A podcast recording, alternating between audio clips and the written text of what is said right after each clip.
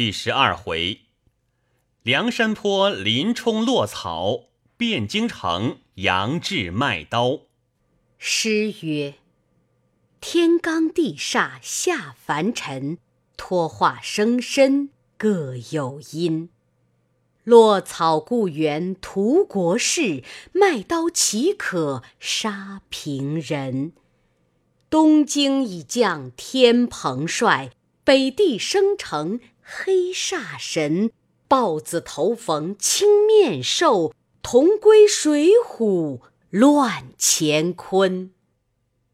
话说林冲打一看时，只见那汉子头戴一顶范阳毡笠，上撒着一把红缨，穿一领白缎子征衫，系条纵线绦，下面青白剑道行缠。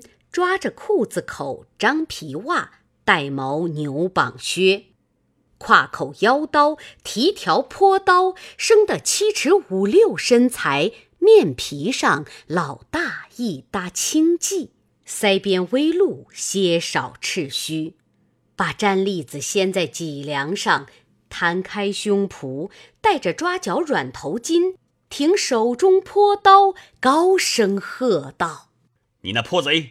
将俺行李财帛哪里去了？林冲正没好气，哪里答应？睁圆怪眼，倒竖虎须，挺着坡刀抢将来斗那个大汉。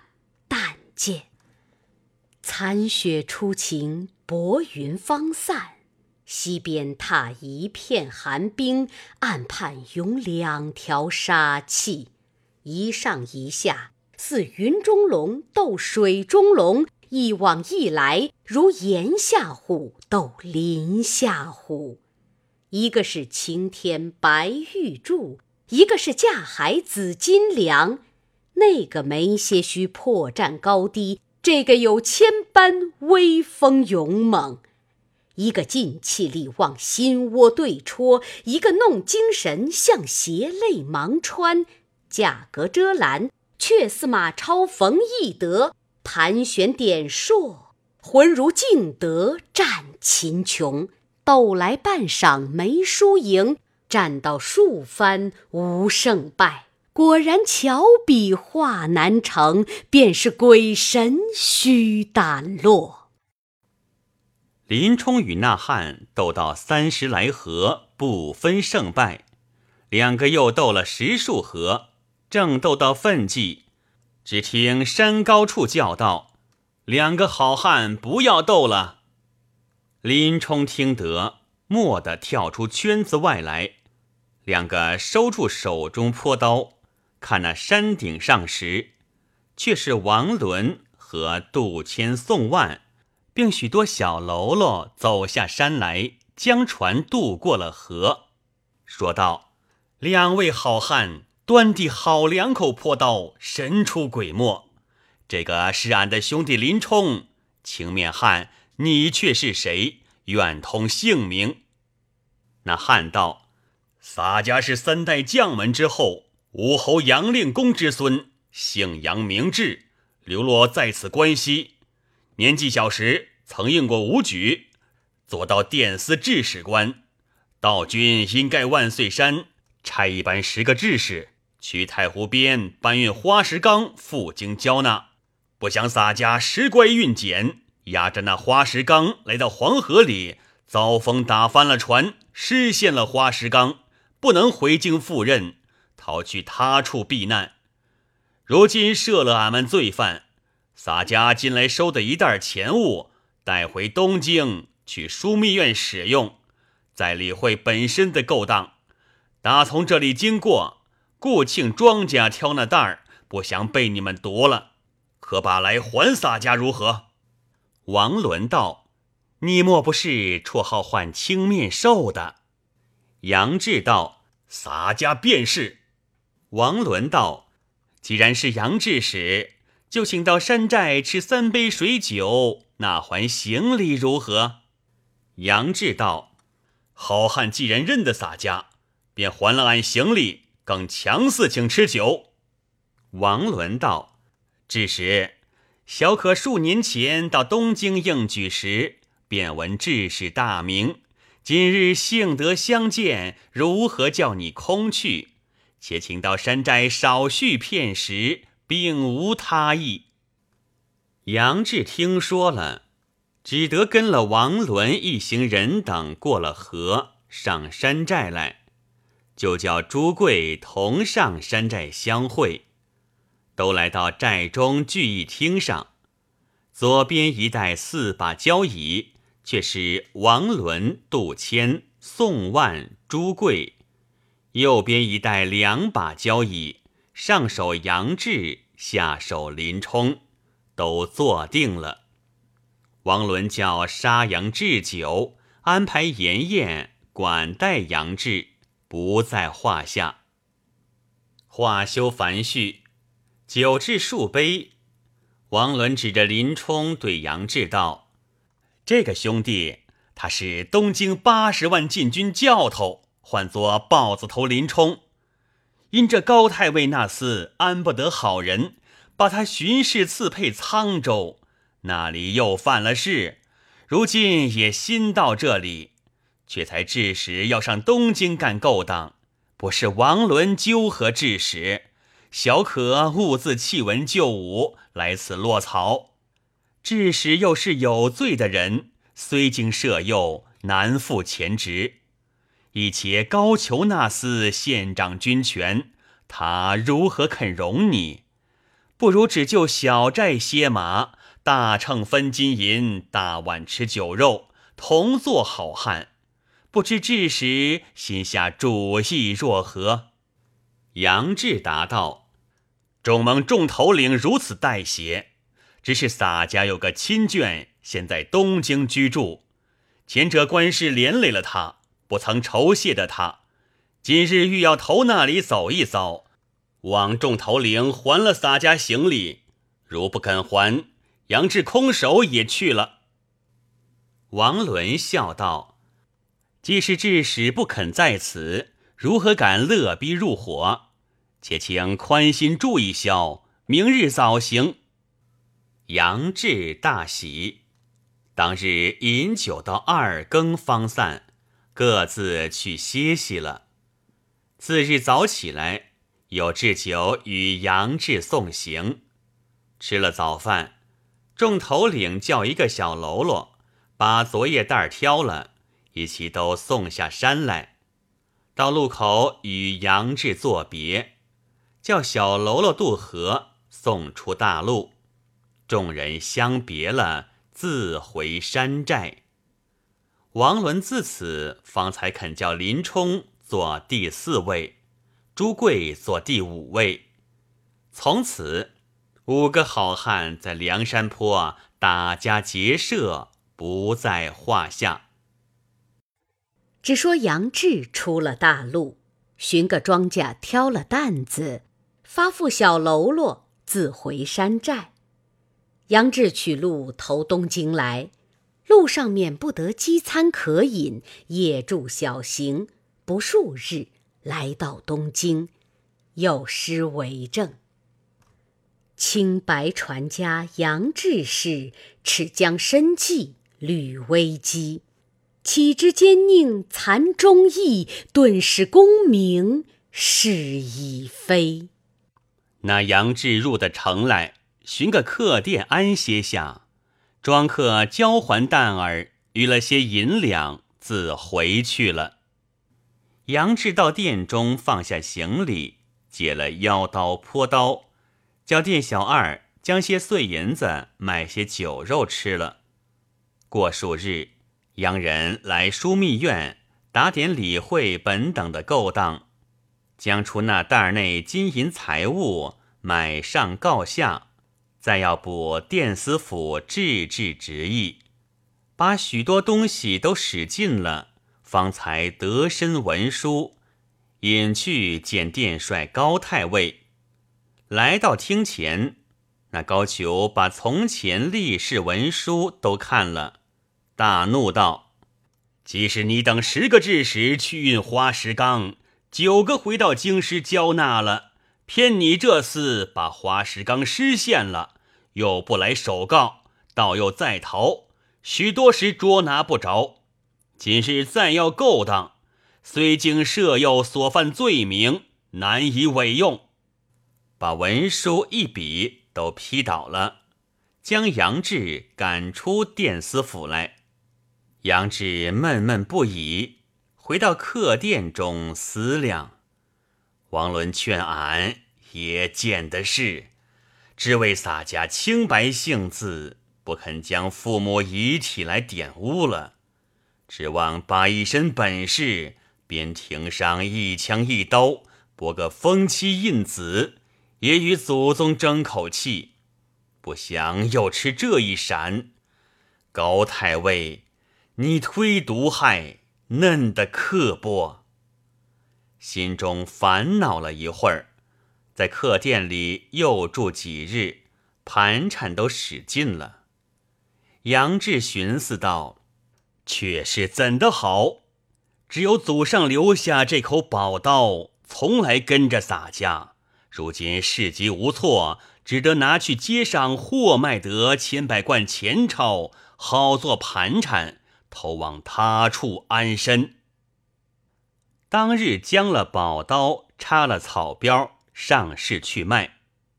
走到马行街内，立了两个时辰。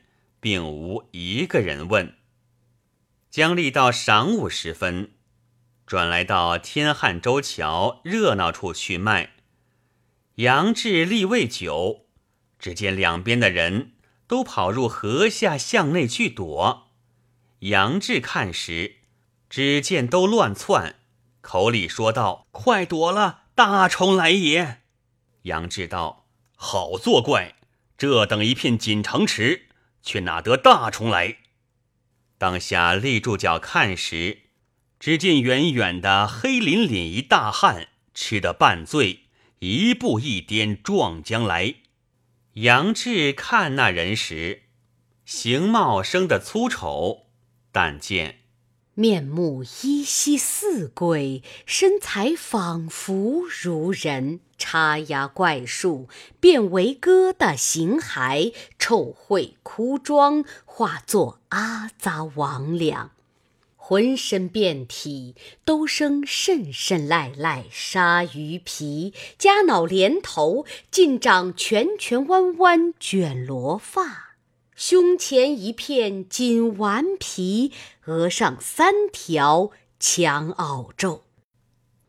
原来这人是京师有名的破落户泼皮，叫做眉毛大宠牛二，专在街上撒泼行凶撞闹，连为几头官司，开封府也治他不下，以此满城人见那厮来都躲了。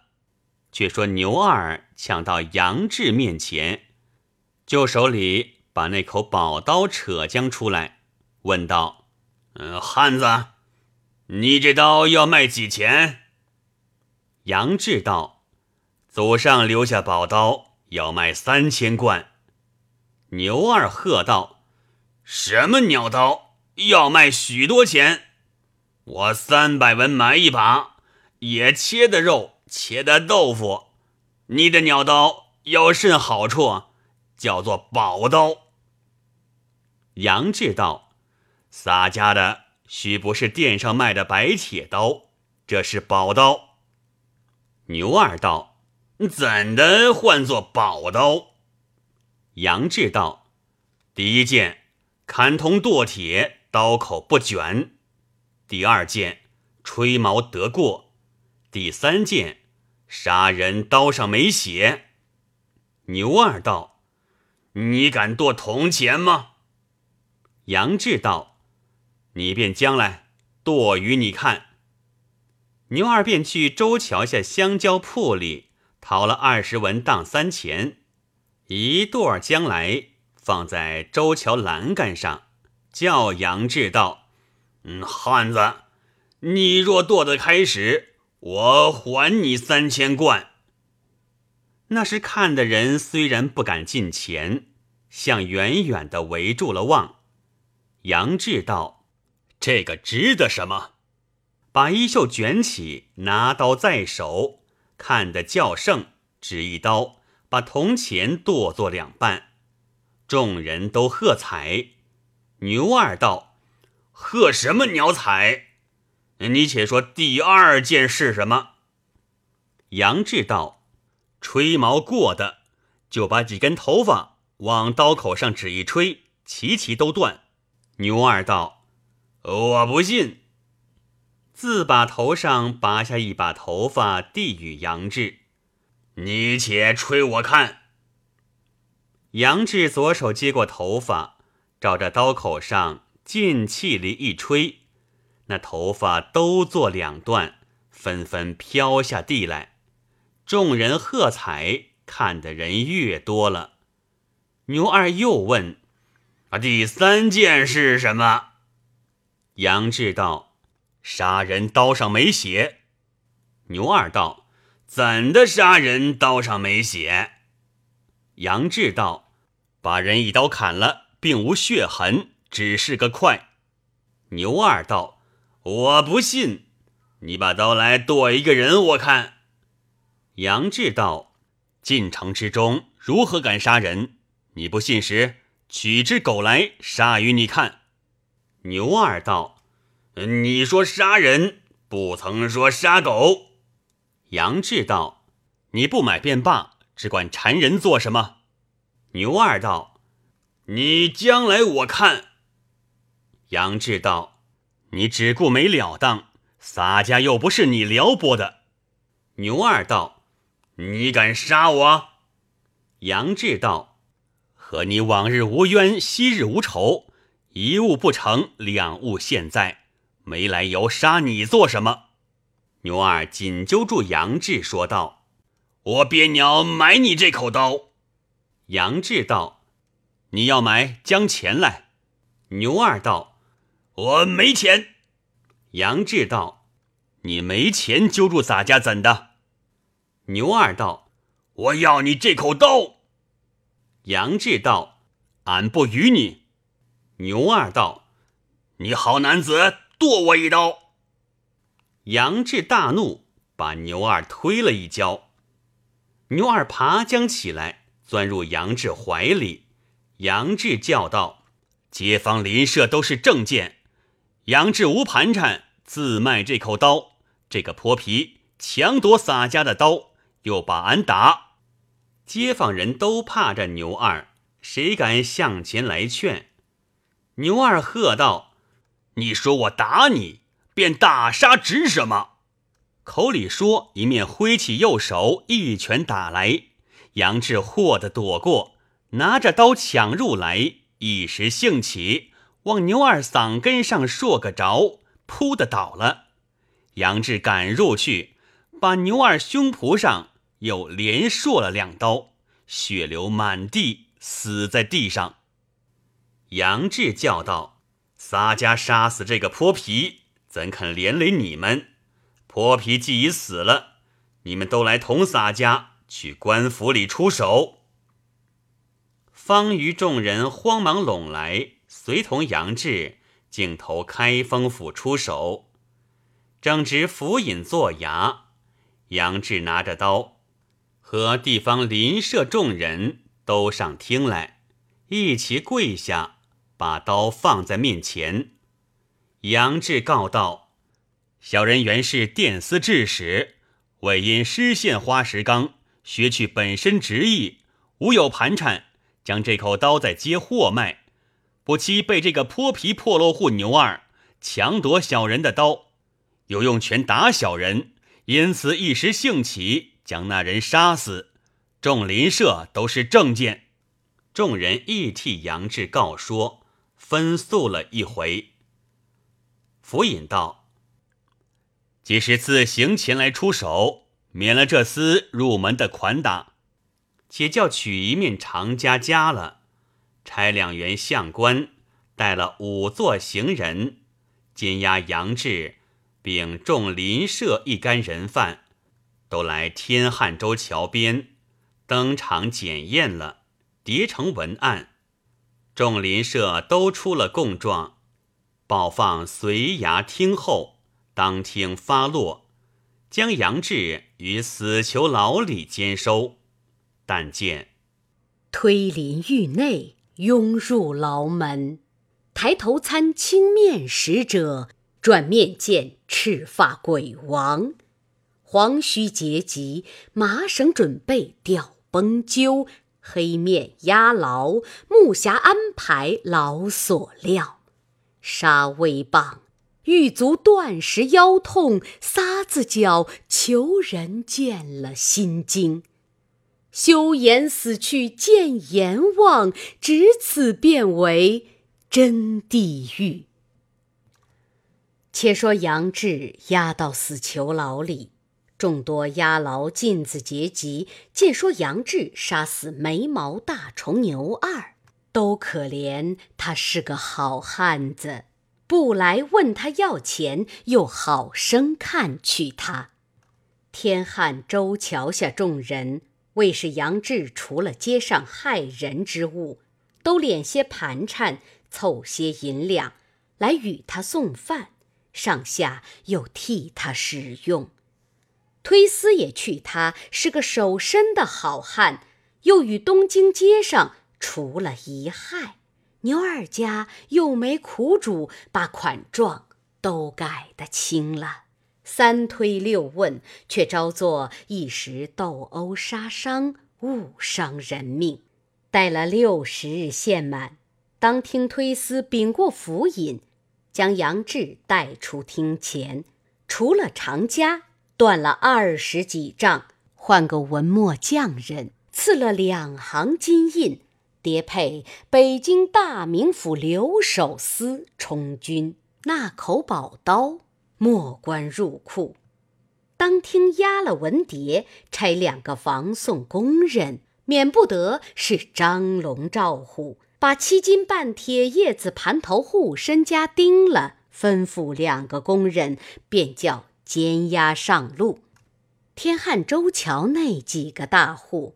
可敛些银两钱物，等候杨志到来，请他两个工人一同到酒店里吃了些酒食，把出银两激发两位防送工人，说道：“年杨志是个好汉，与民除害。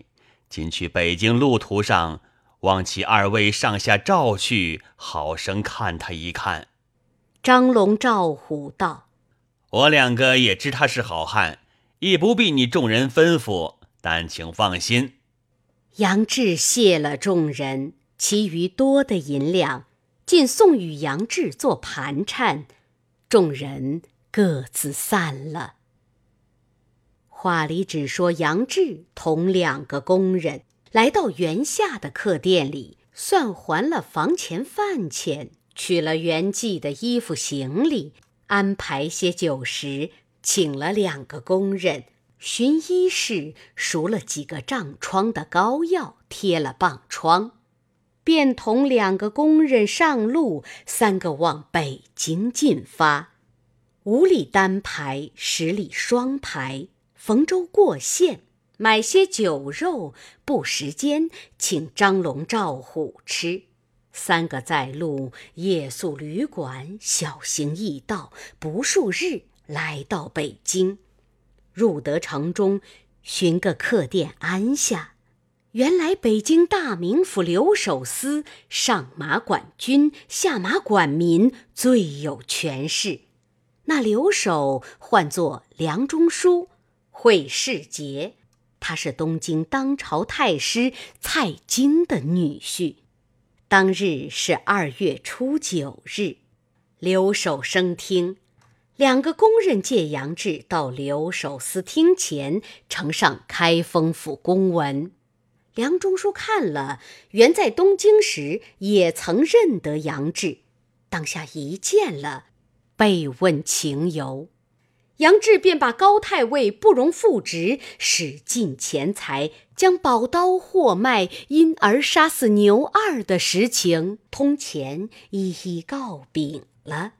梁中书听得大喜，当听就开了家，留在厅前听用，押了批回，与两个工人自回东京，不在话下。只说杨志自在梁中书府中，早晚殷勤听候使唤。梁中书见他殷勤，有心要抬举他，欲要迁他做个军中副牌，月支一份请受。只恐众人不服，因此传下号令，叫军政司告示大小诸将人员，来日都要出东郭门教场中去演武示意。当晚，梁中书唤杨志到厅前，梁中书道：“我有心要抬举你做个军中副牌，月支一份请受。”只不知你武艺如何？杨志禀道：“小人应过武举出身，曾做殿司府制使职业。这十八般武艺自小习学，今日蒙恩相抬举，如拨云见日一般。杨志若得寸进，当效贤还悲安之报。”梁中书大喜，赐予一副衣甲。当夜无事，有诗为证：杨志英雄伟丈夫，卖到世上杀无徒，却教罪犯幽燕地，演武场中敌手无。次日天晓，时当二月中旬，正值风和日暖。梁中书早饭已罢，带领杨志上马，前遮后拥。往东郭门来，道德教场中，大小军卒并许多官员接见，就演武厅前下马，到厅上正面撒下一把浑银交椅坐下，左右两边齐真真的排着两行官员，指挥使、团练使、政治使、统领使、牙将、校尉、副排军。前后周围恶狠狠地列着百员将校，正将台上立着两个督监，一个唤作李天王李成，一个唤作文大刀文达，二人皆有万夫不当之勇，统领着许多军马，一齐都来朝着梁中书呼三声惹，却早将台上竖起一面黄旗来。将台两边左右列着三五十对金鼓手，一齐发起擂来，品了三通画角，发了三通擂鼓，教场里面谁敢高声？又见将台上竖起一面净平旗来，前后五军一齐整肃。将台上把一面引军红旗磨动。只见鼓声响处，五百军列成两阵，军士各执器械在手。将台上又把白旗招动，两阵马军齐齐的都立在面前，各把马勒住。梁中书传下令来，叫唤副牌军周瑾向前听令。右阵里周瑾听得呼唤，跃马到厅前。跳下马，插了枪，暴雷也似生个大惹。梁中书道：“着副牌军师承本身武艺。”周瑾得了将令，抄枪上马，在演武厅前左盘右旋，右盘左旋，将手中枪使了几路，众人喝彩。梁中书道。叫东京对拨来的军舰杨志，杨志转过厅前，唱个大惹。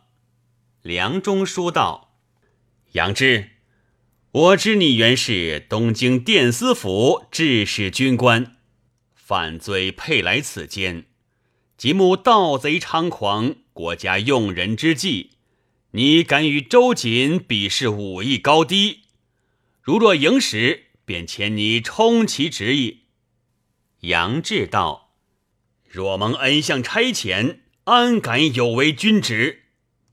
梁中书叫取一匹战马来，叫贾帐库随行官吏应付军器，叫杨志披挂上马与周瑾比试。杨志去听后，把夜来衣甲穿了，拴束罢，戴了头盔、弓箭、腰刀，手拿长枪上马，从厅后跑将出来。梁中书看了道：“着杨志与周瑾先比枪。”周瑾先怒道：“这个贼配军敢来与我交枪！”谁知恼犯了这个好汉，来与周瑾斗武。不因杨志来与周瑾比试，杨志在万马丛中闻姓字，千军队里夺头功。直叫大斧横担来水虎，钢枪斜叶上梁山。毕竟杨志与周瑾比试，引出什么人来？